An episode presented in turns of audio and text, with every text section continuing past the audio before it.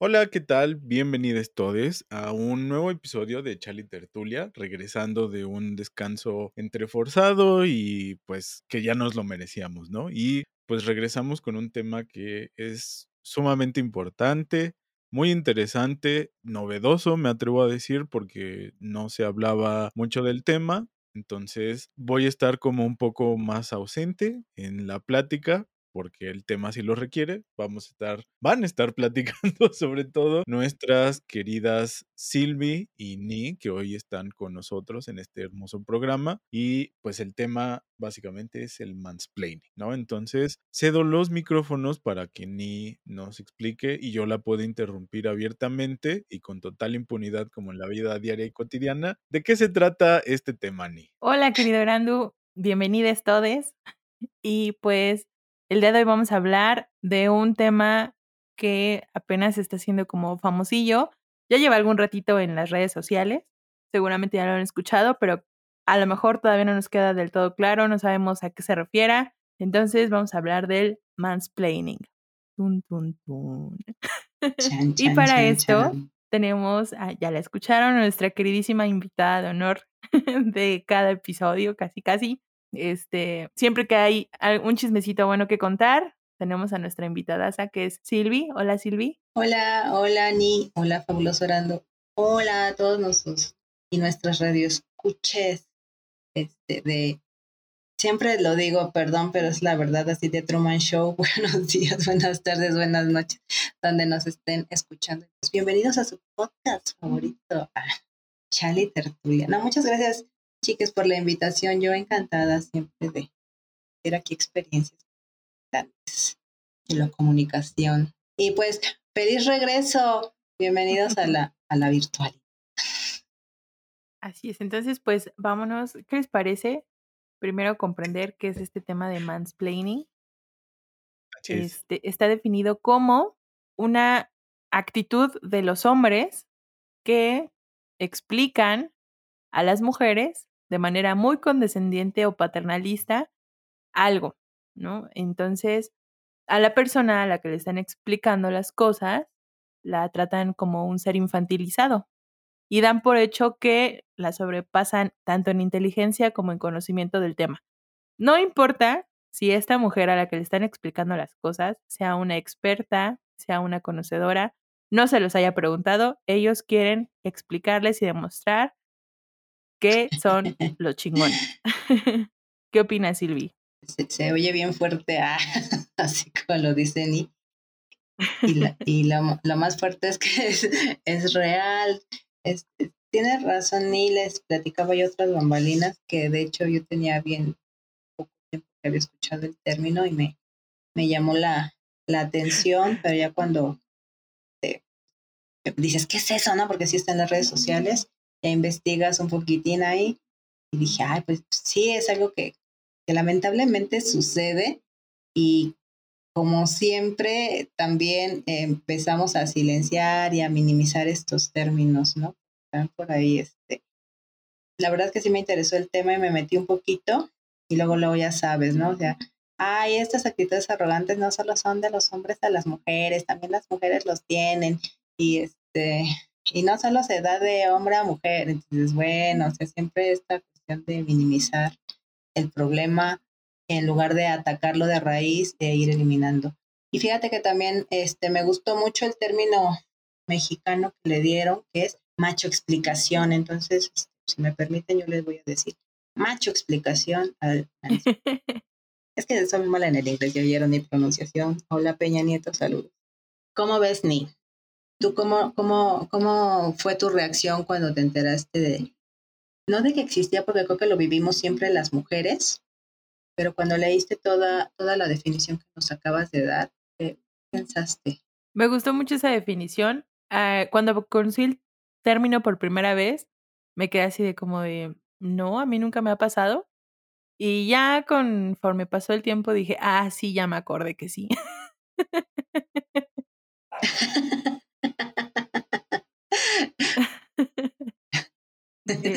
No fue como la rana René de, ah, ya me acordé, se me pasó. No, aquí no pasó eso. Este, Porque es bien difícil identificarlo, ¿no? Hasta que ya haces como un análisis de conciencia o, o, te pones a, a recordar tus interacciones con los hombres, es cuando sí te puedes dar cuenta que en algún momento de tu vida te ha pasado. ¿no? Sí, fíjate Entonces, que lamentablemente es tan normal y es tan cotidiano, porque ah, me pasó un poco lo mismo que pasó a ti. Cuando escuché el término, o sea, de entrada dije, a mí me ha pasado, como que me costó darme cuenta en dónde. Pero ya conforme vas haciendo esta introspección, dices, espérate, te me ha pasado toda la vida, ¿no? O sea, ¿qué onda? Entonces, este, sí, y te empiezas a dar cuenta que es tan cotidiano y que viene desde siempre, que a mí la verdad me da mucho gusto que se visibilizando, la verdad, como otros micromachismos que hemos este, ya visibilizado, identificado, pues creo que este también es muy importante para que todos nos vayamos dando cuenta. Uno, para que no te dejes, que es una forma de silenciarte, hace. Y otra, pues, como varón o como, o como persona arrogante, como dicen, también te des cuenta, ¿no? Si no te están pidiendo la explicación. no, la, no, no le expliques al experto, ¿no? o sea, ¿qué pasa? Sí. Yo creo que no nos damos cuenta porque uno de los primeros lugares, y que casi no nos damos cuenta que pasa ahí, pero en los primeros lugares donde te hacen mansplaining o macho explicación, es en casa, ¿no? Empezando por papá o por un abuelo o tus primos mayores o tus hermanos. Hermano, Ajá, es cuando, cuando empieza este tipo de violencia, que al final de cuentas, como es en casa, la normalizas, no te das cuenta. Y no sé, como, como que también en ese sentido creo que va mucho el hecho de, de que tú como mujer no te involucres en muchos elementos de casa. Como que tú no porque tú eres niña, ¿no? O tú en esto sí porque eres niña. No sé qué opinan. sí, o sea, es que sí, la verdad es que esta, este, esos roles de género, no sé por qué todavía existen, ¿no? Pero siguen bien presentes, siguen bien vigentes. Yo, yo pienso, no sé qué opinen ustedes, pero creo que uno de los primeros momentos en donde lo pueden, o yo recuerdo haciendo así como ese trabajo de conciencia de en qué momentos ha pasado, cuándo reconoces también eso, porque creo que una cosa que los hombres no solemos pensar es en, en cómo afecta a la otra persona. Sobre todo pensando en las mujeres. Cuando Ni decía sobre la infantilización, a mí lo primero que me viene es como en este, precisamente lo que decías, Sil, de, de los estereotipos. En una mujer no sabe cambiar una llanta de un carro cuando se poncha, ¿no? Y es, y, y no sé, se me hace como tan absurdo así como, o sea, de veras es como la superciencia en donde solo los hombres lo podemos hacer, solo los varones sa- somos capaces de hacerlo, Y, y siento que es una parte del machismo que con el que nacemos, crecemos y en el que mamamos de toda la sociedad.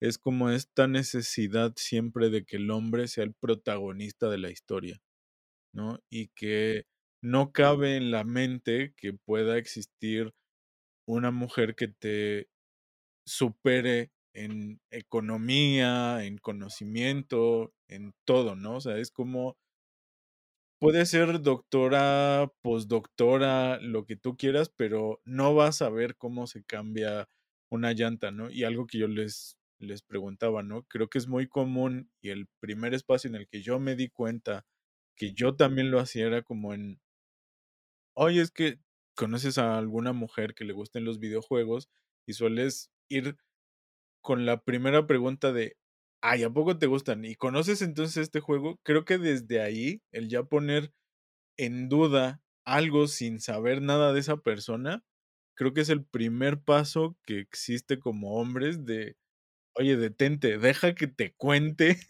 ¿no? Capaz si ella lleva muchísimos años más jugando un juego o muchos juegos o lo que quieras, pero si no le das el chance de que ella te cuente también su historia y su interacción, pues no, es como que rompes un vínculo también, ¿no? Una forma de comunicación, digamos. Entonces, basado en eso, a mí me gustaría preguntarles, ¿cuál creen que ha sido la experiencia más, que las tomó más de sorpresa, ya teniendo en cuenta que, el, que conocían el término y que se pusieron así como a reflexionar en qué momento los, las agarró así como estaban haciendo algo en, en el trabajo o en la familia y de repente sintieron así como ese dolorcito en el cuello atrás de la nuca que te dice, hijo de la mandarina, lo que me estás haciendo. Pues fíjate que a mí me acaba de pasar y este, fue un poquito antes de conocer el término. Digo, ya después como ese anillo haces como una introspección y dices, ah, rayos, ¿no? Este, sí, desde casa, la verdad te pasa, pero te platico rápido la, la experiencia que tuve y fue hace unas semanitas, te digo, después de eso me enteré del término y dije, ay, me, me lo hicieron, ¿no? me macho explicaron y ya me di cuenta. Yo este, soy especialista en finanzas, trabajé muchísimos años en este, Bolsa Mexicana de Valores y eh, tengo un certificado, ahí voy a mi CV, ¿no? Pero, bueno, mi certificado en inversiones. sí, pues disculpen, pero es que para, este, para entrar en contexto, como dice Nora. Este, entonces, em, ya no me dedico a eso, me dediqué, pero finalmente lo soy. Y estaba yo platicando con, un, con un amigo, este, varón, y él está en humanidades, pues ya soy más relacionada con gente de humanidades. Pues está bien, se me hace un, chico inteligente, muy, muy brillante, muy experto en su área. Te digo, está en humanidades. Entonces estábamos platicando y ya agarra y este, yo le dije, ¿no? No sé, no me acuerdo bien cómo salió el tema. Y le dije, yo te puedo ayudar con tus inversiones. Ah, porque me dijo que, que primero me dijo que quería invertir. Entonces yo le dije, perfecto, yo te puedo ayudar este, con, con, tus inversiones. Casi, casi le dije hasta gratis, ¿no? Porque pues uno cobra por lo que sea. Yo le dije, pues, ¿cómo eres mi cuarto? ¿Qué te ido con tus inversiones? Y me dijo, ah, perfecto. Le empiezo yo a explicar y literal, o sea, le empiezo yo a explicar y no me dejaba hablar. Él empezó a decirme que ya tenía un fondo de inversión, que ya invertía. Obviamente, como no es experto, pues yo empecé a, como no entenderle lo que me estaba diciendo, porque obviamente tenía conceptos confusos y mal empleados. Obviamente no, no es su área, ¿no? Pero te, lo juro que no me dejó explicarle nada y terminé diciéndole, ¿dónde estás? Estás perfecto. Yo ni entendí ni cuánto estaba invirtiendo, no le entendí nada. Y él sabe bien que yo trabajé muchos años en mercados financieros, no me dejó este, pues ayudarlo. Terminé yo recibiendo la explicación de su fondo de inversión que nunca le entendí. Y días después me dijo, y ese fondo de inversión ni siquiera él lo contrató, es un fondo de inversión que en muchas este, cuentas de nómina se los asignan de forma directa en una forma de protección. Entonces él ni siquiera sabía, ¿no? Entonces cuando me dijo, ah, te lo juro que yo ya no me quise meter y le dije, pues ay, te digo que ahí sigues bien, ¿no? Entonces, este, cuando me enteré del término, yo dije, me, me planeó, ¿no? Porque ¿En qué momento pensó que sabía más que yo cuando no es su área? E incluso él me preguntó. Él me pregunta y me explica, ¿no? Entonces yo dije, ok, no, no entendí mucho. Creo que se empezó a sentir como, no sé qué pasa. Fíjate que estaría muy bien preguntar, no sé, Erando, tú dime, no sé qué pasa con, en, en, su cerebro, en su sistema nervioso, no sé, que se empezó a poner, yo creo que como, no sé, no, no le gustó que yo le estuviera explicando algo que domino, eso, esa impresión me dio. Y la verdad, este, pues fue feo, pero lo que estamos hablando fue cierto, o sea, cuando me lo hizo, como es tan común, lamentablemente yo lo tomé así como, digo que yo terminé diciendo, yo pensando, sepa, la ¿quién me está diciendo este cuate? No entiendo los conceptos que me está diciendo. Incluso le trataba yo de decir, no me querrás decir, y así, no, así, no, no, claro que yo acá y acá dándome un chorote, yo dije, quién sabe, ya me revolvió aquí todo, ¿no? Pero pues yo le voy a decir que sí. Casi, casi ya para no discutir. Como que, pues sí. Pero cuando me enteré del término, dije, ah, no, pues ahora que si me la vuelve a hacer, sí le voy a decir, oye, ¿te callas o o déjame explicarte, o si tienes tanto conocimiento del tema, pues ¿por qué preguntas? ¿no? Pero sería interesante saber por qué lo hacen. ¿Tú por qué crees que lo hagan, Erando? Sinceramente, no sé por qué lo hacen. Es una forma como de que de... lo que te decía... De demostrar poder. Yo creo, yo sigo pensando, sí, yo sigo pensando que es es esa parte de de que a final de cuentas el machismo siento yo que recae mucho en la egolatría de de ser hombre, pues, ¿no? De de cómo te han criado y cómo te han enseñado de que ser es es yo yo sí lo comparo como como, em como los supremacistas blancos.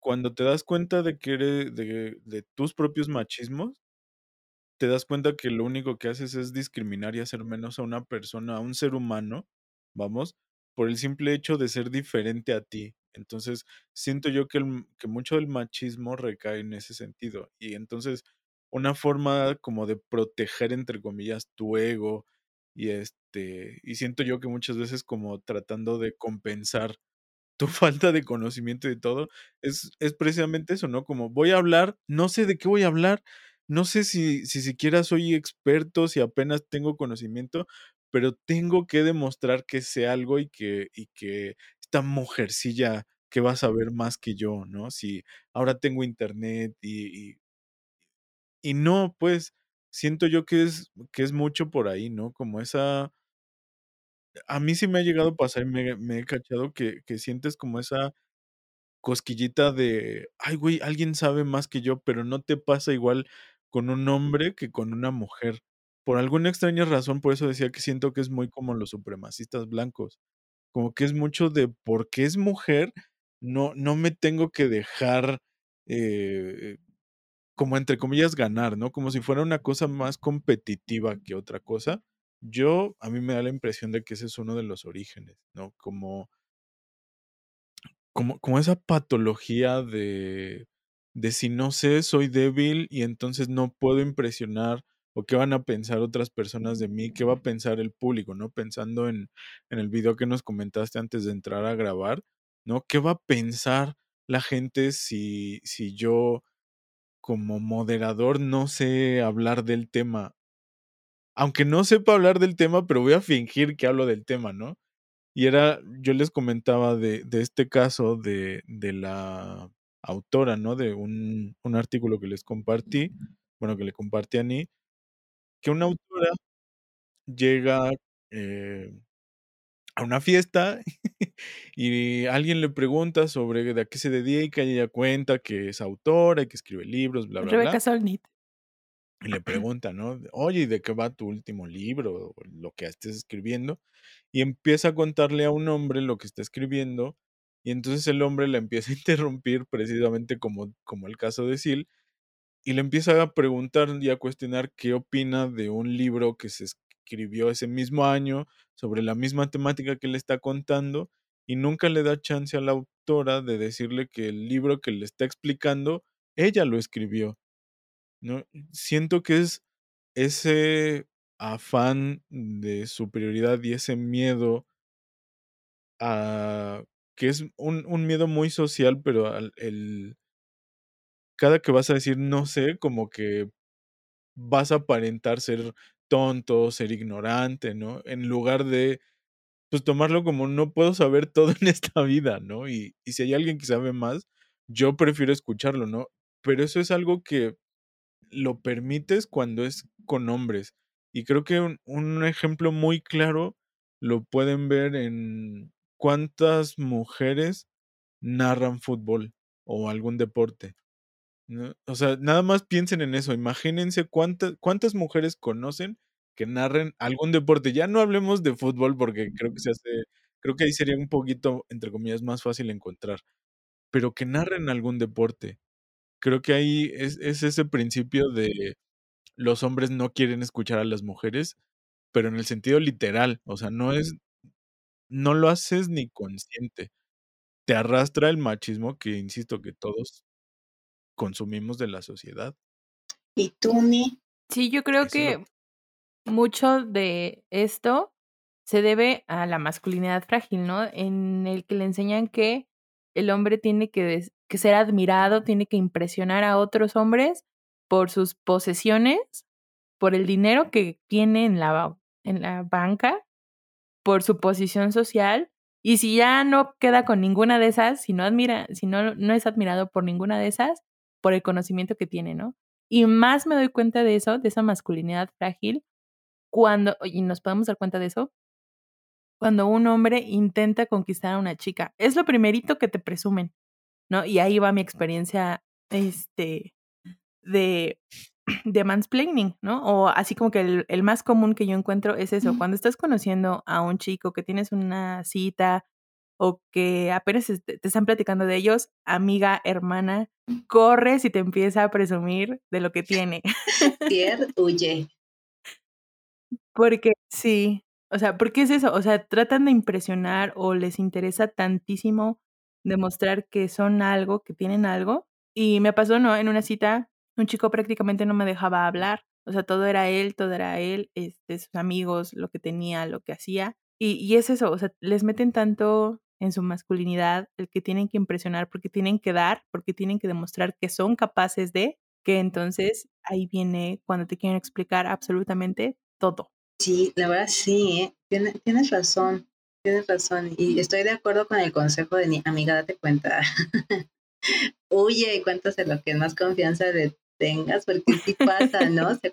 digo, no, obviamente no todos, pero sí es, este, es una forma como de conquista, ¿no? Agarran y te enumeran eh, los logros académicos o los bienes materiales o los dos, ¿no? Y entonces ya tú te quedas como, gracias por el clasificado, ¿no? Pero este no siempre es lo que uno está buscando, ¿no? Y sabes a mí lo que, ah, yo sí lo tengo que decirte que este, los estaba escuchando acertadamente a los dos, no sé ni, pero te algo a mí que me recaga, aunque me ponga sonidito orando en la edición de este maravilloso podcast. Que un hombre te platique y te explique de la menstruación, ni no es lo más castroso del planeta. Yo con eso no puedo de verdad. Y fíjate, un día con un amigo igual me estaba este, diciendo de unos podcasts eh, de españoles que le gustan mucho y me decía, mira, por ejemplo, este, y me pones, eh, bueno, también están en YouTube y el, y el tipo, o sea, lo de siempre, ¿no? Vestido de mujer, el tipo vestido de mujer, simulando ser una doctora y platicando de los problemas menstruales. No estoy queriendo decir, porque ya que todo se malinterpreta, que un doctor no te pueda decir las, la, la onda biológica de la menstruación, pero que un vato te explique los síntomas, lo que sientes y lo que pasa en la menstruación se me hizo deplorable y aparte en tono de comedia. Entonces, pero que te lo explique el vato, no se te hace lo más castroso del planeta. No, no puedo con los vatos que te explican todo lo que te puede pasar en la menstruación y a mí me dan muchas ganas de decirles. ¿Cuándo te pasó? No es que no sepas reacciones biológicas y medicina, pero cuando? Y no te pasa ni que se les olvida que todos somos diferentes y todas y todos somos diferentes. Entonces, por ejemplo, a mí me ha pasado que he visto a estos fulanos explicándote la menstruación, o sea, lo que sientes y cómo reaccionas cuando están, y por ejemplo, o sea, también amigos, dense cuenta, no a todas nos dan ganas de comer chocolate cuando estamos menstruando. Entonces, cuando lo dicen, no para todas es gracioso y no a todas nos pasa y no casamos con eso, pero eso lo sabes solo si eres una chica y menstruas si eres una persona menstruante, ¿no? Como nos dicen. Entonces, este, bueno, esa es una forma de mansplaining, o sea, vato, no puedes explicarle a una chica qué se siente en la menstruación. Todo el tema biológico, sí. Pero ese es de los temas que a mí me repatean que un vato te diga, y no sé si a ti te pasa, pero a mí sí me repatea. No me han tocado de los que explican la menstruación, gracias a Dios. pero me han tocado este, los que te explican el feminismo los que te quieren explicar la historia del feminismo o la lucha feminista y es como, no, por favor. Decide, me habla mi mamá, comper.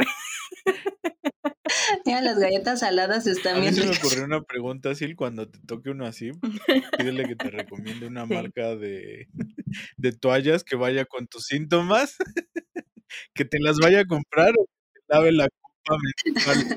tengo, tengo otra mejor. Oye, ¿y qué sentiste cuando te metiste la copa menstrual, amigo? Mira, hazla rollito y métetela donde te pueda sangrar, güey. Es que neta sí ese tema. Lo que dice Ni también.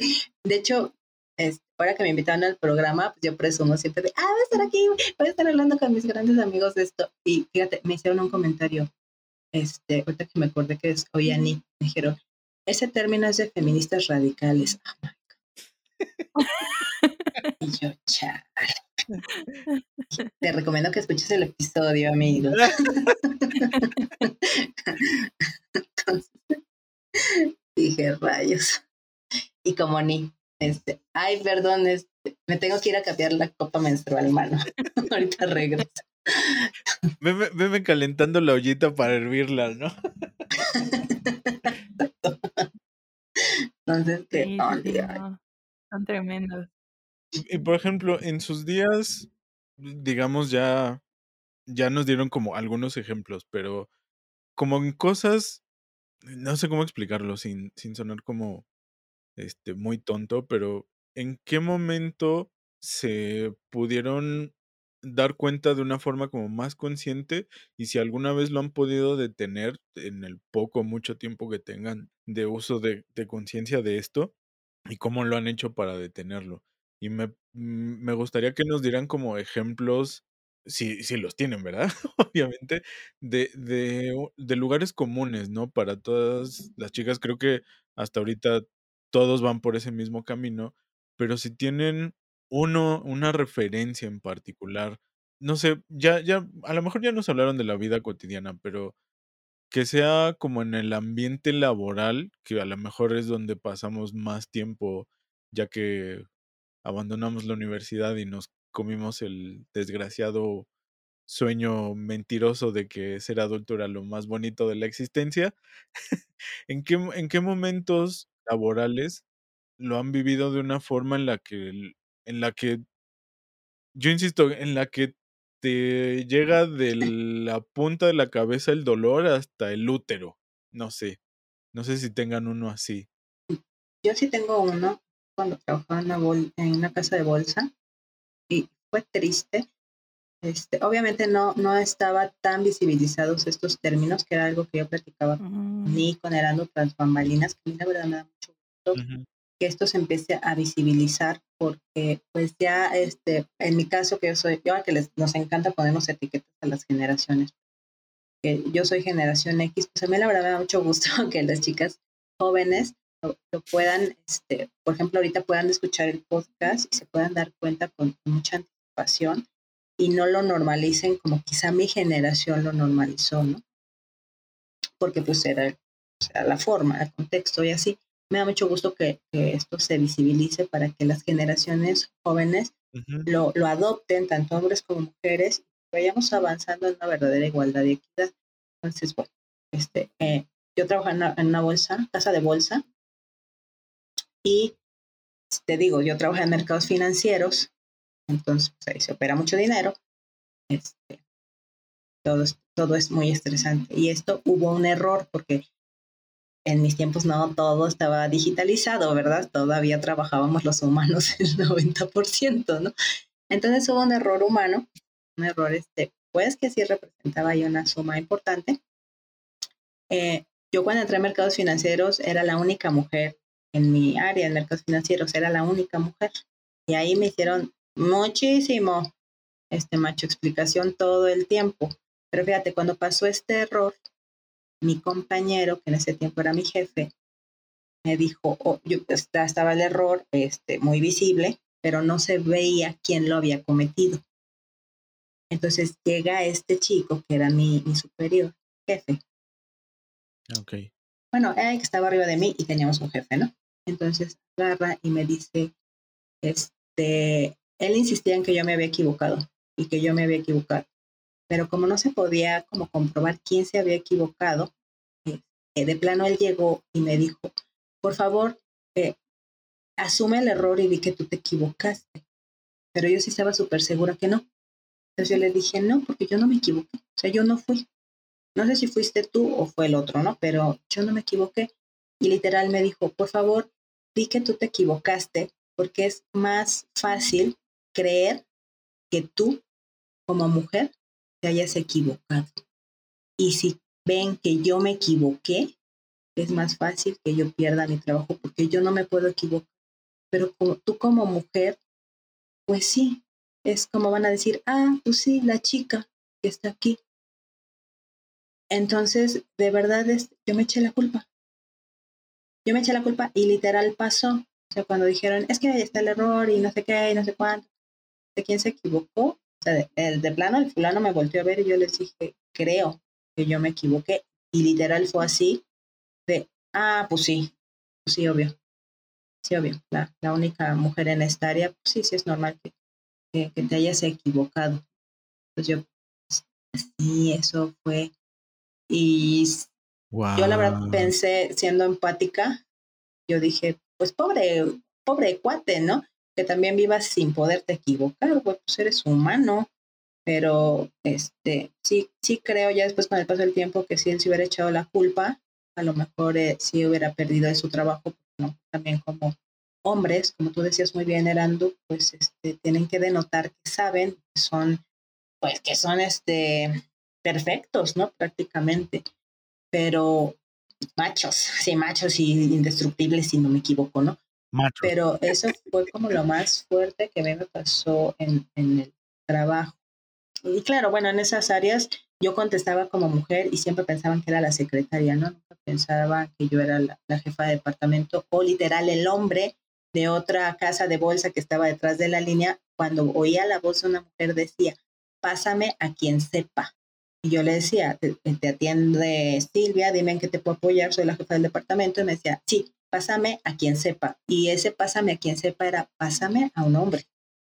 sí, entonces este, se vivía fuerte, pero fíjate, te digo, lo normalizábamos. Yo decía, pues voy a defender mi lugar, ¿no? Por tengo que me da mucho gusto ahora que, que se abren más espacios para las mujeres. Todavía nos falta mucho, pero que estas nuevas generaciones eh, lo vean, lo comprendan y lo visibilicen. Y chicas, chicas, ya no se dejen. Y tú, ni cuéntanos una experiencia laboral así, así de fea y triste. Mm, pues yo creo que es un poco laboral, pero también un poco escolar. Este, porque, por ejemplo, ¿no? No sé si a ustedes les tocó escuchar todavía de profes que, que pasaban a las niñas y a los niños no, de, de profesores que, que se expresaban muy mal de sus alumnas, cosas así, que ya han ido quedando en el pasado, pero a mí todavía me ha tocado ver que profesores hacen, por ejemplo, una pregunta al grupo, pero a quien le dan la palabra o a quien se dirigen es literal a los alumnos hombres. No sé si, si les ha pasado, este, pero es como muy común o, o que tienen como cierta preferencia por, por algunos alumnos y a las alumnas es como, ah, sí, tú X, ¿no? Tú, tú esto. Como que todavía se nota mucho esa preferencia. Fíjate, y en, en, en, esta época, te digo ya, chale, debería de irse erradicando. Está peor que el COVID. sí, mucho peor porque tiene unos 3.000 años de existencia, entonces erradicarlo. y, y, sobre todo de los de las cosas que yo leía para este episodio era mucho eso, cómo se da más el mansplaining en en, en ambientes laborales académicos, ¿no? O sea, con tus compañeros academia, de sí. Se da muchísimo y es en los lugares en los que tú esperarías que menos se dé por, por el nivel de conocimientos que tienen las personas, pero no, es donde más. ¿Por qué? Porque a los hombres no les gusta que una mujer sepa más que ellos, ¿no? que sea la líder de una investigación, que, que a lo mejor gane mejor. Ahí es donde quiebras una masculinidad frágil. Exacto, y eh, yo estaba, ahorita que las, que las escuchaba y que te escuchaba, Ani, es como esta, creo que el primer reflejo, ¿no? De, de un hombre en la academia que tiene a una compañera o, o a una jefa en, en una posición de mayor responsabilidad. También es súper común este, esta aseveración espantosa de, ay, pues con quién se habrá acostado, ¿no? ¿A quién, con quién anda para que esté aquí? Y eso es también súper, híjole, machismo, pero 40-10, ¿no? O sea, es, es muy fuerte y que creo que, así como lo decían, el, o como lo dice el dicho, lo doctor no quita lo pendejo, pues tampoco quita lo macho, ¿no? Y eso es algo súper importante de darnos cuenta porque, no sé, tenemos como esa idealización en ciertas en ciertas áreas, ¿no? Generalmente uno cuando piensa en, no sé, en un programa de humanidades, siempre piensa como que va a ser el más equitativo, eh, el, el, menos machista, el, y de repente te encuentras con, con cada ser humano que dices, pero, pero ¿cómo este está ahí, ahí ¿no? o sea, ahí, ahí, sí te preguntas, bueno, yo, yo les haría esta pregunta, ¿cuál sería su reacción? ¿Cuál, ¿Cómo reformularían esa pregunta de quién sabe con quién se acostó? Pero basada en un hombre. O sea, si ustedes lo tratan de pensar al revés, es muy difícil de tener un... eh, o sea, voltear la moneda con un hombre no es...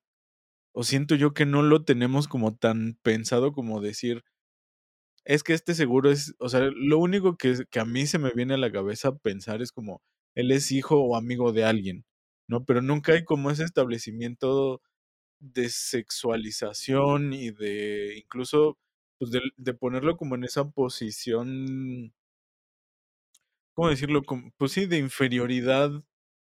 Ajá, ¿no? O sea, ustedes como mujeres, ¿qué se preguntarían si se encuentran así con alguien nefastísimo en Vulnerable. una, en, en una posición súper alta? ¿Cómo harían esa pregunta? ¿Cómo creen que debería hacerse esa pregunta? Qué difícil Sí, yo creo que no, es difícil. Porque incluso si la voltearas, Ojalá. asumes o, o terminarías asumiendo una posesión, lo que les decía al principio, ¿no? Una posesión, dinero, posición social. O sea, porque al final de cuentas es, es hijo de alguien, una posición social, ¿no? Ay, pagó tanto por estar en ese lugar, o sea, dinero, ¿no? Como al hombre le asumimos que tiene algo y a la mujer es que que tuvo que dar algo. este, nos encasillan de que solo tenemos como recurso eh, este, la sexualidad. O sea, no, no, nunca nos dicen, ay, pagó para la plaza. es. O, o es la hija de- del dueño, ¿no? Más bien siempre nos sexualizan hasta en eso, ¿no? ¿Qué más? ¿Qué más puede darte una mujer? Pues sexo. ¿Qué más puede darte una mujer, no? Este, ay, su cuerpo. Nunca, exacto, nunca te llevan como a que, pues, ¿por qué no lo pagó ella, no? ¿Por qué no es, un- es capaz de, de tener dinero? Es que es esta, sí, es que la verdad es que lo traemos desde siempre, ¿saben? Este, seguimos viendo a las mujeres como, como entes que no podemos solas, ¿no? Y somos muy subestimadas. Pero eso viene pues ya desde muchísimos años. Fíjate que yo estaba escuchando el otro día a una doctora y ella decía eso, decía es que miren, la primera universidad que se hizo se hizo en 1800 y cacho. Y no estaba permitido que entraran mujeres a la universidad. Bueno, ustedes son historiadores, ¿qué les puedo decir, no? Entonces las mujeres empezaron a entrar a principios del siglo XX. Por eso nos siguen viendo bien inferiores. Y fíjate que en esa conferencia estaba muy interesante porque estaba una arqueóloga y ella decía que estaba también, estaba en eso porque es, es este, cuando cambió el sistema, ¿no? Y entró este sistema patriarcal. Entonces, pues se vino todo para, se, se hizo un desorden y ahorita está mucho más desorganizado, ¿no? Ella decía, esta, esta arqueóloga mexicana, que ya se había comprobado, creo que en Tepexpan, ya habían sacado fósil de una mujer en donde se demostraba que no solo eran recolectoras, también eran cazadoras. Pero la verdad es que pues la historia nos ha encasillado en que somos las que recogíamos los frutitos, pero decía ya, no es cierto. Y también en un documental que yo vi de Egipto, también se, se ya se estaba demostrando con esta nueva tecnología de unos este, restos de sacerdotes de, de rango de rango alto en Egipto y una de las este, egiptólogas dijo, échame los, los fósiles porque con esta nueva tecnología los voy a revisar y ¿qué creen? Que no eran sacerdotes, eran sacerdotisas, las dos. ¿Cómo lo demostró? Por el tamaño de la cadera, por el tamaño de, de, del cráneo, se demostró que eran mujeres. Entonces ella decía, ah, entonces la mujer también tenía un estatus social alto, también tenía bienes materiales, pero te digo, entra este sistema y nos hace ver que estamos como sometidas, nos sobrevaloran, nos sobrevalúan, y es algo que sigue vigente. Y lo vemos, y la pregunta que tú hiciste era bien interesante, como bien difícil. Jamás van a, no se puede voltear esa pregunta porque no nos ven a nosotros con la capacidad económico-material de poder sobornar a un varón. ¿Con qué? Solo con, con cuerpo No es cierto, no es cierto, chicas. Así es. Yo creo que si, si te quieres dar cuenta del nivel de machismo de alguien, sobre todo de un hombre, dale una posición de liderazgo. Porque no, de verdad, o sea, no aceptan sus errores y, y esa es una de las causantes de su mansplaining, ¿no? De no aceptar sus errores. Y, si se los encuentras y se los demuestras así con prueba en la mano, ah, no, van a buscar el error del otro o te van a, culpar de ese error. Y, uh, o a lo mejor, entre hombres, entre su, su pacto, van a, a, a justificar el error de un hombre por culpa de una mujer, ¿no? Ah, no, es que está enamorado de ella. Ah, es que ella lo distrajo. Entonces, o sea, siempre, siempre entre ellos van a tener como, como esta, estas herramientas para, para hacer menos a una mujer, porque eso es lo que es el mansplaining, ¿no? Al final de cuentas, verla inferior.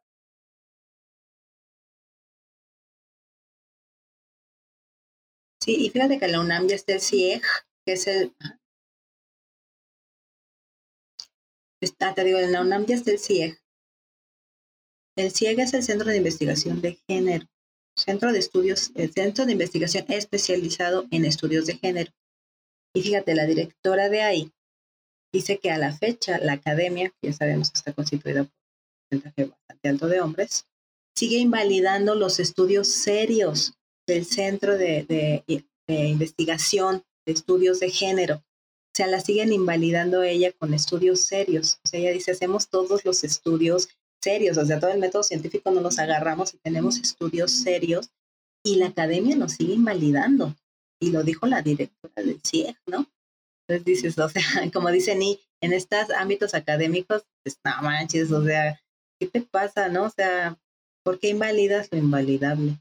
Y con un montón, como dice Ni, de argumentos que ni la doctora se atrevió a replicarlos en la conferencia. Como complementar un poquito lo que, lo que decía Ni, porque creo que no solo se trata de inferiorizar a la mujer, creo que en gran parte también es silenciarlas, ¿no? O sea, tú me quieres contar algo de tu especialidad, yo no te lo voy a permitir, ¿no? O sea, ya, ahorita que las escuchaba me hizo como esa de, me hace clic algo en, le, en, la cabeza y en, y, en, y en, el estómago de decir, es que no es solamente que, que no quieras que te expliquen, ¿no? Es que vas a hacer también como todo lo posible porque no se lo expliquen prácticamente a nadie, ¿no? O sea, si, si yo no dejo que tú lo cuentes, nadie más lo va a escuchar y entonces, este, como en una versión muy hitleriana, no te tenemos que escuchar, ¿no? No tenemos por qué escuchar. Por eso, por eso les decía que se me hace que el machismo es muy similar a una supremacía, a los supremacistas blancos.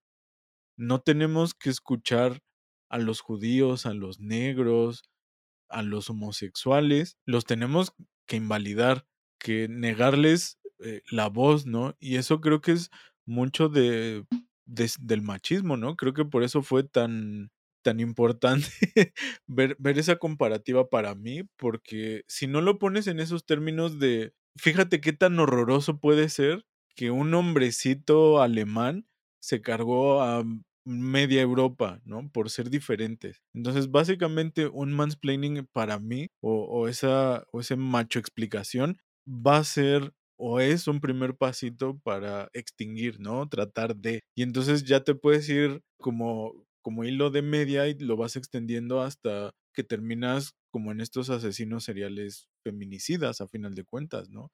O sea, puede ser puede aparentar ser algo tan, entre comillas, inocente y tan, ay, pero pues nada más dale el avión, ¿no? Como, como, como seguramente les pasó, que en algún punto dijeron, como, como hace ratito nos, nos lo reafirmó Sil, pues ya para no pelear le doy el avión y le digo que sí. ¿No? Pero también está la otra parte que a mí ahorita me hizo como, se los juro, se me encogió el corazón de pensar, es, es que es el primer pasito para decir, mataron a una mujer, ¿no? Y lo primero que, que se puede pensar es, pues, ¿qué habrá hecho? ¿Con quién estaba? Pues, o sea, ya ahí estamos haciendo un mansplaining, un, una macho explicación hasta de alguien que no nos puede contestar y no nos va a poder contar su propia historia, ¿no? Y se, ahorita se me hizo así el, el nudo en la garganta de qué feo que algo que aparentemente puede ser inofensivo si seguimos como en esa cadena del machismo, se va a hacer todavía más grave, ¿no? Y no sé, no sé si ustedes se hayan sentido o si ahorita las haya hecho yo sentir, este, en ese sentido que, que las han silenciado, ¿no? O que, o que, o cómo se sienten también, ya que lo han leído y que lo han podido reflexionar en, eh, para ustedes sobre todo, qué es lo que sienten, no, no tanto como en esa explicación que ahorita estábamos como un poquito más este, profunda, si así se quiere decir, pero también en un contexto individual, creo que es muy importante que ustedes, mujeres, nos digan qué sienten, ¿no? O sea, qué, qué es lo que pasa desde lo físico, lo, lo emocional. No sé, a mí me gustaría escucharlas en ese sentido.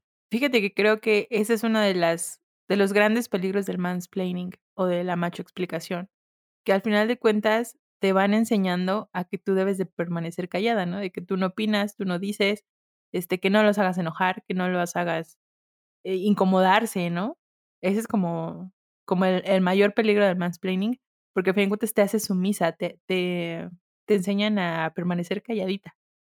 Y mm, retomo mucho una pregunta que decías antes, ¿no? O sea, ¿cómo combatirlo?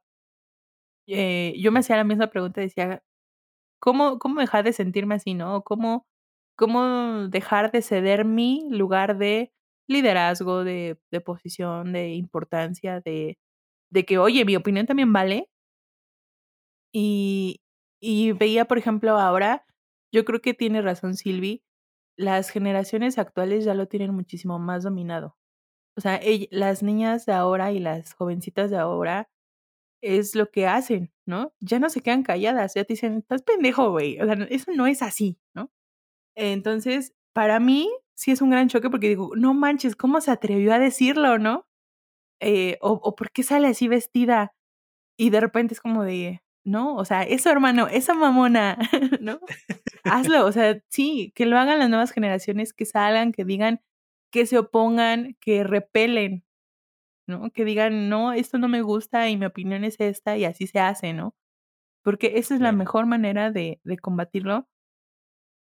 Y, y, a mí me gustaría ser más así, ¿no? E, e, intento, a lo mejor me gustaría hacerlo todavía un poco más, el, el repelar, el, el decir mi opinión y, y, ojalá se siga replicando en las, en las generaciones que vienen.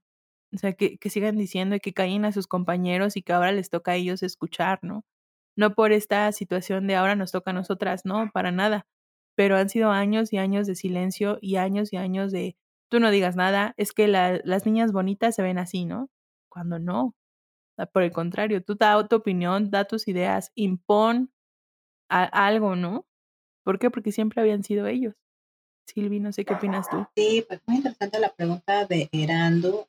Amigos, tienen esta necesidad de explicar todo, pero este, la verdad es que te, te sientes minimizada, te sientes disminuida y cuando cuando es como en esta intimidad, este, sí puede pasarte lo que dice Nio, por lo menos me pasa a mí, ¿no? Como que dices, bueno, pues ya no te no, callo.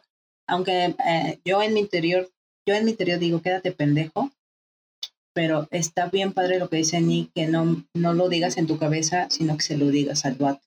Que le digas, no quieres aprender, pues quédate pendejo. Porque claro. yo sí sé y no es de que yo me quiera sentir superior, es un tema que domino, incluso te estoy ayudando, güey, ¿no? Este, pero sí, como dicen, estamos nosotros, por lo menos yo estoy más aleccionada a decir, en esta como intimidad, pero cuando no es como íntimo, este, a mí me ha, ha llegado a pasar que dudo de mi conocimiento, porque el vato está tan este, interesado en estarte callando y está, este, no te está dejando hablar y está hablando un tema que tú dominas, que en lo que lo estás escuchando te estás haciendo bolas, porque obviamente como no domina, no entiendes qué está diciendo, empieza, yo empiezo a dudar de lo que sé. Y soy así como, ah, chinga, ¿qué está diciendo? Esto está bien, esto está mal. Entonces empiezas a dudar de tu propio conocimiento. Y eso, pues la verdad es que eso, eso te hace sentir como que, este, la verdad es hasta cansancio mental, porque empiezas a dudar si lo sabes o sí. no. Entonces, y entre, digo, es un cansancio mental y entre que terminas como lo mismo, o sea, como que, ay, bueno, ya, que quieras, piensa lo que quieras, quédate pendejo. Pero lo que dice Ni es, es bien cierto y me gusta a mí también esa parte, lo que les decía las bambalinas, a mí me gusta mucho las nuevas generaciones y sí, tiene toda la razón Ni, a mí me encantan estas nuevas chavitas que de verdad sí les dicen, ay, cállate estúpido, cállate pendejo. O sea, a lo mejor van a decir, está muy agresivo, pero es que a mí sí me encanta cuando les dicen así. El cállese viejo lesbiano. Cállese viejo lesbiano. Entonces, ah, yo como ni eso, mamona, cállalo, porque sí, cállalo, porque efectivamente nosotras vivimos calladas mucho tiempo. Seguimos, este, y nos siguen callando y nos siguen este, silenciando y degradando, porque sí, te digo, sientes este, y enojo después, ¿no? Ya cuando se va el vato o se acaba esta plática, pues en mi caso sí me enoja. Que luego te digo, en lo que estás recapitulando, si lo sabes o no, dices, bueno, este es, ¿qué onda, no? Con este pendejo y te molesta. La verdad es que son como muchas emociones fuertes, este, densas, que te cansan. Cuando tú dices, ¿por qué no se dejó ayudar? ¿Por qué este, no me escuchó y hubiera aprendido y a lo mejor eh, hubiera solucionado su problema? Pero ni modo, ya es que así los hombres ni siquiera preguntan en las calles, ¿no? Entonces, este, no les gusta que los ayuden. Yo entiendo que es estándar cultural de que no me puedo ver pendejo y así, pero pues también cambien, ¿no? O sea, también se vale ser pendejo, se vale llorar, y también se vale equivocarte, ¿por qué no? Como este amigo de hace años que no puedo decir que me equivoco, yo dije, chale, pobre güey. Digo, lo pensé tiempo después, ¿no? Como, bueno, pero también que carga, pobre güey. Claro. Que no puede decir que se equivocó, si no es máquina. Pero en ese momento, te digo, también te hace sentir como que pues como soy mujer viene, ¿no? O sea, soporto. No, no, no, ya no soportamos. También me da mucho gusto que nuevas generaciones, como dicen, y alcen la voz y que digan, sí sé. Y también les quiero platicar otra cosa que yo leí por, en internet, y también por ahí está el video de YouTube, de una astronauta mujer. Fíjate, una astronauta mujer que se fue al espacio y entonces estaba explicando ella cómo hervía ciertas sustancias del espacio, ¿sabes? Dando sus explicaciones. Ella fue al espacio, ella salió, ¿no? Estaba ahí en la, en la, este, en la onda espacial y estaba explicando, ¿y qué te crees? Eso pasó en Twitter, eh, fue en Twitter, se los paso, después se los paso, y un tipo de Twitter le empieza a cuestionar y a debatir por los conocimientos que él tenía de un campamento virtual donde él estuvo. dices, claro, se compara, güey, ¿no? De mi clase de prepa de física. sí, así que, claro, sí, sí, tu campamento virtual seguramente sabes más que el astronauta que estuvo afuera en el espacio y entonces está explicando qué chingados pasó, ¿no? Entonces, pues creo que ya todos nos debemos de dar cuenta que no está chido, que no está padre. Y esta mujer también igual, pues como que dijo, ay, pobre güey, ¿no? Y no le hizo más réplica. Entonces yo también creo como, como ni a mí también sí me hubiera gustado que el astronauta le hubiera dicho, cállate pendejo o cállese viejo lesbiano. ¿Quién fue al espacio? Yo. ¿Quién vio lo que está pasando vivo y a todo color? No fue virtual, pendejo. Yo. Entonces, este, creo que sí está padre que las nuevas generaciones alcen la voz. Sí, que la alcen y que otras aprendan a callarse, porque lo, lo importante no es solamente como, como lo dicen, ¿no? Que alcen la voz, sino que ya no tuvieran que hacerlo. Que ojalá en algún punto, no creo que yo lo alcance a ver, pero que en algún punto pueda ser, pues, una comunicación normal, ¿no? O sea, en donde no tenga que haber un superior y un inferior, sino aprendernos a escucharnos, ¿no? A final de cuentas. Y creo que es, es algo que algún día haremos uno de cómo nos afectan esos machismos 2.0 porque es, esa parte que, que él mencionó de qué gacho que no puedas decir que te equivocas, se me hace bien fuerte, ¿no? Porque tiene un montón de implicaciones de salud mental y de lo que sea, que en algún otro episodio lo hablaremos, pero pero qué fuerte, ¿no? Porque eso no lo no nos damos cuenta cuando hacemos ese tipo de cosas como el mansplaining, ¿no? O sea, que también hay detrás tuyo, ¿no? Ese miedo, ese no puedo ser menos, ese entonces, ya cuando lo juntas y, y lo ves como un problema social, ya no se trata de que hay hombres buenos y hay hombres malos y hay mujeres buenas, y hay- no, sino hay que ver también ese contexto y esa riqueza y esa pobreza, ¿no? A final de cuentas. Y si nos quitáramos un poquito de que es algo, sobre todo creo que a los hombres es a quien nos pasa más, que es algo de las mujeres contra los hombres, ¿no? Y que muchas veces yo escucho a los hombres decir así como, es que ya no puedes decir nada porque todo les molesta y, es como, pues sí, o sea, ¿cuál es el problema, no? Si, si al final de cuentas le estás cagando, pues, mijo, ¿no? Así como el, el amiga date cuenta es amigo, ya no lo hagas, ¿no? Agarra el pedo. exactamente, ¿no? O sea, te están diciendo que eso no está chido y tú vas, no, pero yo les voy a explicar por qué si está padre, amigas.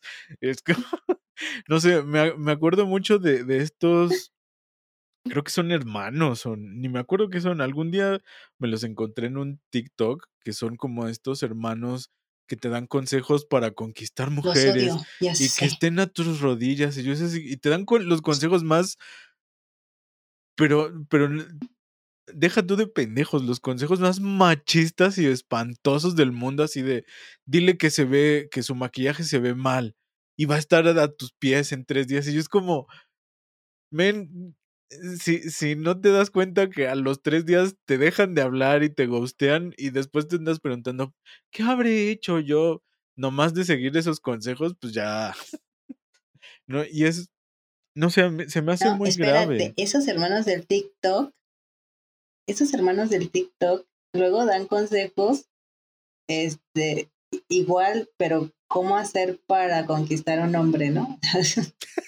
Esos mismos hermanos que dice Erandus, yo también los odio porque te están diciendo a ti qué consejos, y así, esos consejos tan estúpidos como dice Erandu, los dan para las chicas, ¿no? Así, casi, casi, sí, igual, no, este, Conviértete en su no, no mamá. salgas tan positiva, Ajá. no, Escúchalo siempre, fíjate, dale es, es cariñito. algo, Abandona tu vida por bien, él. exacto, es algo bien tonto porque eh, no sé si a ustedes les pasa, pero yo les, como tratando de seguir con este hilo, ¿cuántas veces amigos suyos les han pedido consejos de amor? O sea, amigos hombres se han acercado con ustedes para, pero, pero en, déjame estructurarla, que hayan seguido sus consejos y no hayan dicho, ah, ¿qué vas a ver? Esto?" Porque, porque siento que, que los hombres también somos muy así. O sea, le voy a pedir consejo a una mujer porque ¿quién va a conocer mejor a una mujer que otra mujer? Pero ya cuando lo vas a llevar a la práctica suele ser como en el, pero ¿qué vas a ver ella, no? bueno, no sé. No sé si, si ustedes tengan esa impresión y si les ha pasado, si no les ha pasado, en qué medida ustedes lo reciben y también cómo, cómo se acercan, ¿no? Lo- los amigos con ustedes. A mí sí me ha pasado, pero nunca he dado esos consejos. El, el único consejo que les doy es eh, háblale, ser respetuoso. Ok. Porque no conozco yo a la chica. Es que sí tienen esa idea, ¿sabes? Es así como, como eres mujer, pues todas las mujeres quieren lo mismo. Y es así de, este, es que yo no sé porque no, no te puedo decir cómo conquistar a esa chica porque yo no la conozco, no me sé sus gustos y yo no te puedo decir que le lleves flores y chocolates porque, por ejemplo, Es alérgica. yo no como chocolate, entonces tú me llegas con chocolate, sí, sí, tú me llegas con chocolate, seguramente no funcionaría conmigo. Pero a lo mejor esa chica que tú estás eh, queriendo conquistar ama los chocolates y a lo mejor, no sé si sea novio te voltea a ver, pero por lo menos te vas a ligar el día, ¿no? Pero es, es chistoso porque el consejo viene, quieren que les des consejos por esa parte, porque piensan que nosotras somos iguales y que nos gustan las mismas cosas. Y pues, es ridículo, es así. Yo la verdad siempre les digo, no sé, amigo, es que solo ser respetuoso con ella. Primero conócela, ¿no? Y ser respetuoso. Y ahorita pues yo les diría, no hagas, no hagas ma- este macho explicación y creo que con eso sería muy buen punto. Claro. No le vas a explicar cómo menstruar, güey. A mí me ¿Y ha pasado que se me acercan mis amigos, pero te ponen a prueba. O sea, primero es como de, a ver, dime cómo le haces aquí. Y si sí me sale, y si sí me funciona tu consejo, ya después ya te vuelves alguien de confianza. O sea, sí me puedo acercar contigo a pedirte consejos porque el primer consejo que me diste sí funcionó. Wow. Ay, ponles tarifa. Dile, Consejo sí, uno pero en tanto. toda consulta causa honorarios. Sí, pero, pero es mucho por esta como creencia también que tienen, no sé en qué año se habrá dado, pero el hombre tiene la última palabra y es como de por, o sea, pero, pero muchas, muchas personas tienen eso, ¿no? Como de el hombre tiene la última palabra y pues no, también está chido que pues se dejen ganar, ¿no? Que a veces no tengan la última palabra, que, que escuchen más que nada a, a otras personas y, y que también se den la oportunidad de ser vulnerables o de perder o de equivocarse, porque pues todos estamos en el mismo camino, ¿no? O sea, no, no, no se espera que, que seas el príncipe azul que viene a rescatar y a decir eh, cómo es la vida, ¿no? O sea, no, ya, eso ya pasó de moda. Eso tiene rato, ¿no?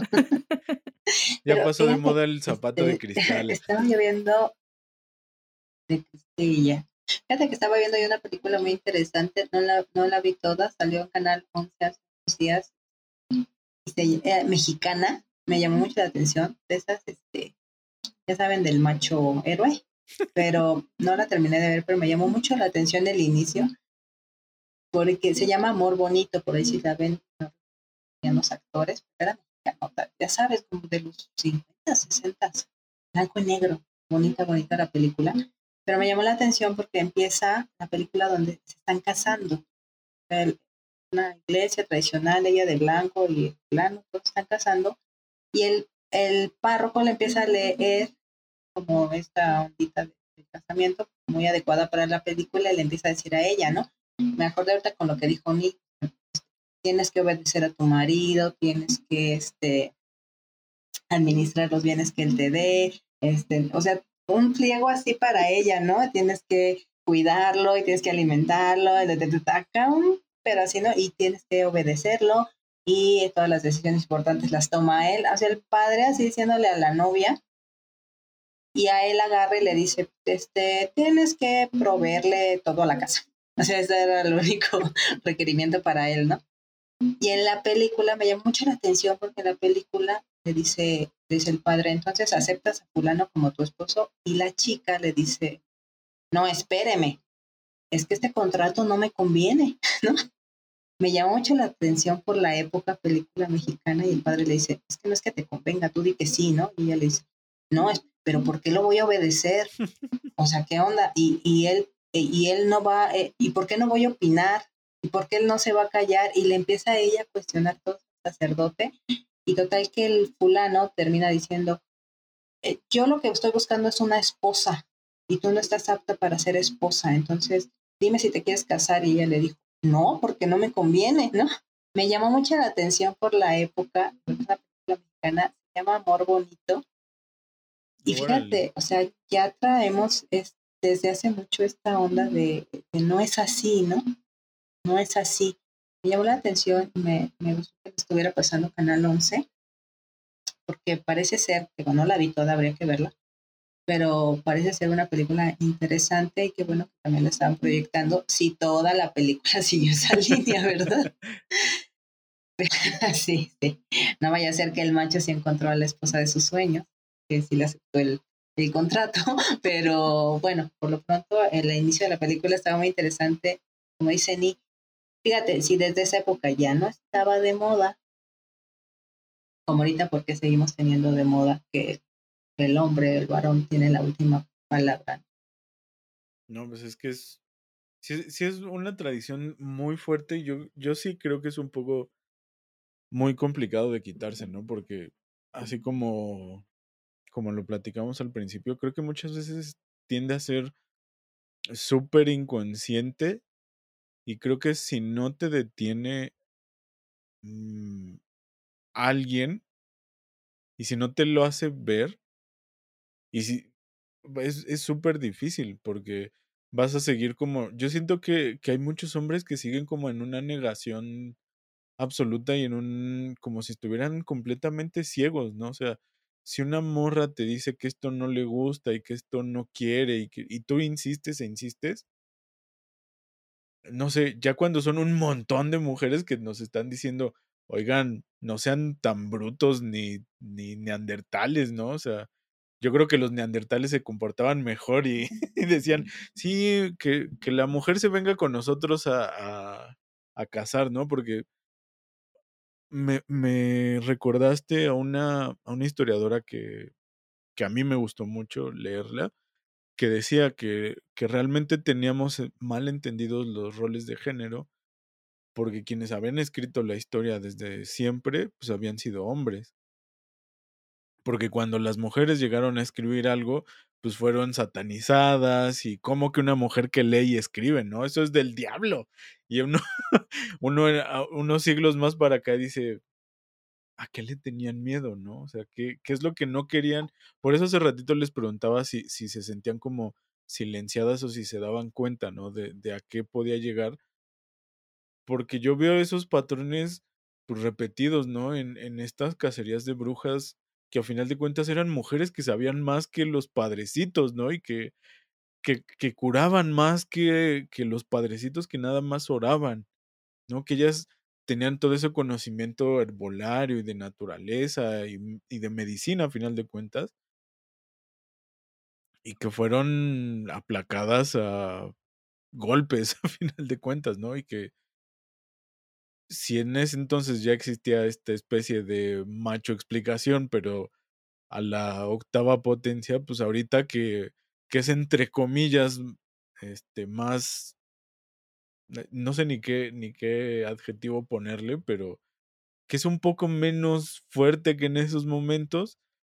No sé ustedes qué opinen, pero.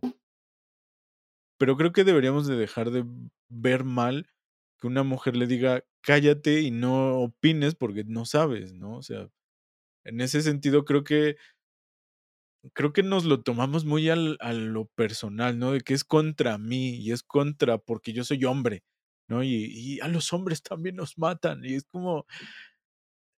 O sea, siempre siento que estas cosas son como un giro de voltenos a ver otra vez a los hombres.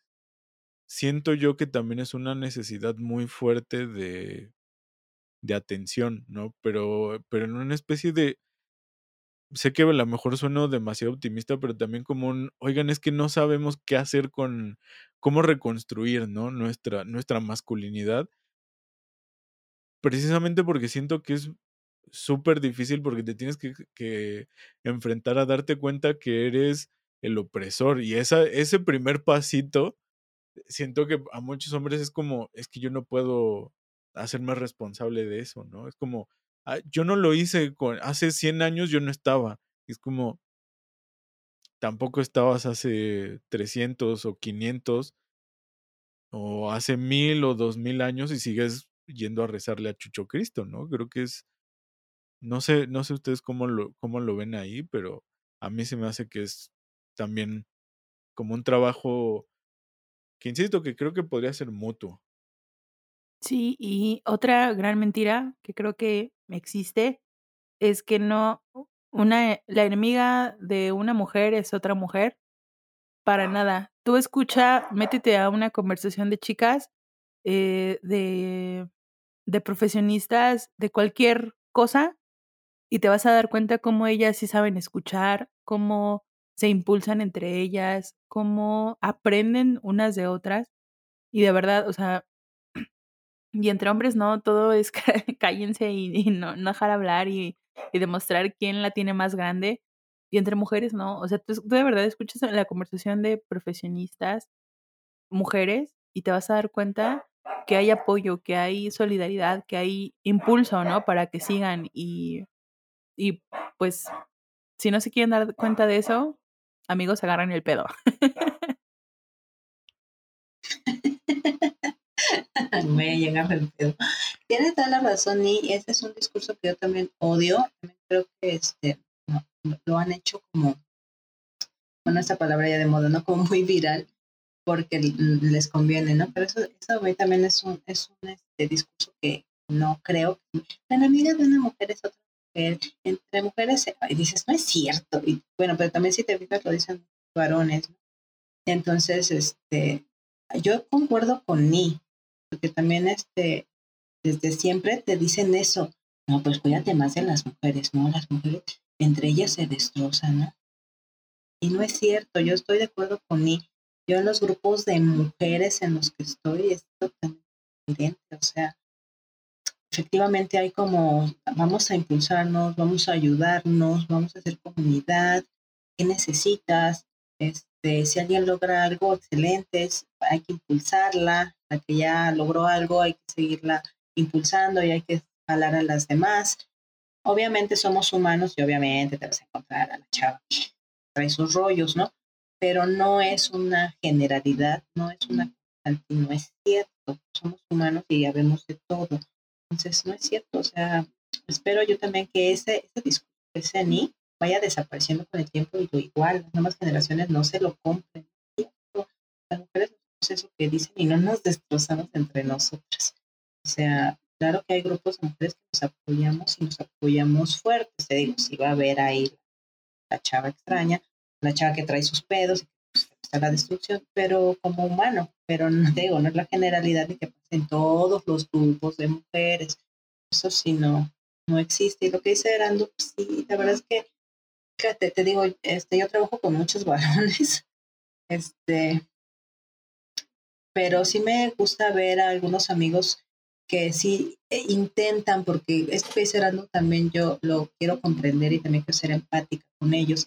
Sí veo cómo les cuesta mucho trabajo estarse pues como reconstruyendo y como desaprendiendo lo que llevan también mucho tiempo este, aprendido y me ha pasado mucho, colaboro más con dos amigos, los veo cómo intentan este, irse reconstruyendo y cómo se tropiezan y cómo, sí, conmigo a veces tienen unas ondas un poco machistas y se cachan y las tratan de arreglar como pueden. E, eso también me da gusto, o sea, también yo entiendo cuando pues, sale, les, decía yo, les sale el ADN y este y no pueden lograrlo, pero también veo cómo lo intentan y eso yo se los aplaudo, como agarran y dicen, sí, tienen razón. Y fíjate, ahorita que estaba hablando Erando, me acordé de una youtuber, es española, no recuerdo, pero es fotógrafa, y ella, eh, vi un video de ella donde decía, y eso también pasa mucho con los varones, que es lo que decía Erando, no sé si se sienten como muy abrumados y entonces quieren como, como tapar todo, ¿no? Como tapar el, lo que se ha estado destapando, lo quieren volver a tapar. Y esta chica decía que en un video anterior, yo no vi su video anterior, pero hablaba de esto, hablaba de, de la macho explicación. Creo que comentó una anécdota. Y ella en el video dice que a la semana, bueno, más bien ese mismo día, un montón de comentarios de hombres diciéndoles, ah, o sea que, por ejemplo, un maestro no te puede explicar algo que no sepas. Ah, o sea, si estás perdida en la calle y está un güey que viene, que vive por ahí, y si tú le preguntas, no, no quieres que te explique cómo llegar a dónde vas. Entonces ella decía, ¿qué pedo, güey? Eso no, no es lo que estoy explicando, ¿no? Pero es esta como así, decía, obviamente si el hombre sabe más que yo, pues al contrario, lo escucho y aprendo, pero si es esta como necesidad de, de tapar lo que se está destapando, ¿no? Como dicen, oh, rayos, nos están cachando, o como dice Rando, no sé qué hacer con esto, ¿no? Y ahora cómo cambio, y ahora cómo le digo, entonces quieren taparlo, ¿no? Y tan es así que este término de machificación empezó con eso, ¿no? Ah, no, es que no solo los hombres son arrogantes, ah, es que también una mujer silencia a otra mujer, ah, es que también, ya ves, ya ves, ni que nosotros las mujeres estamos en grupos vulnerables. Ah, no, es que también le pasa a la comunidad LGBT más. Ah, no, es que también le pasa a la, a la comunidad negra. Ah, entonces dices, güey, sí. Pero lo mismo lo que dice el CIEG, ¿no? Hay estudios que demuestran, aunque no los, este, no les guste a la academia, hay estudios que demuestran que pasa más del varón a la mujer. Y sobre todo. Ya están los estudios, entonces no lo dicen. Y sobre todo, algo bien importante del mansplaining. Hay un test que ustedes lo pueden buscar en, en Google eh, de cómo saber que estás haciendo mansplaining. Y una pregunta es, ¿te lo pidieron? Si tu respuesta es no, inmediatamente te vas a mansplaining. O sea, es eso. O sea, si no te lo pidieron, si no te preguntaron, Güey, estás haciendo mansplaining. Ni el shampoo trae las explicaciones tan simples. Yo creo que el shampoo tiene instrucciones por Es los fácil, hombres. chicas.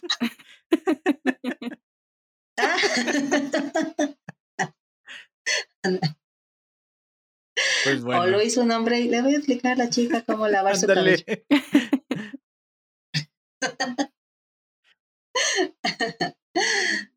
Pues creo que con esto podemos cerrar el programita de hoy, porque va- estuvo bastante padre. No sé ustedes qué opinen, pero creo que estuvo muy sustancioso, muy entretenido, explicativo.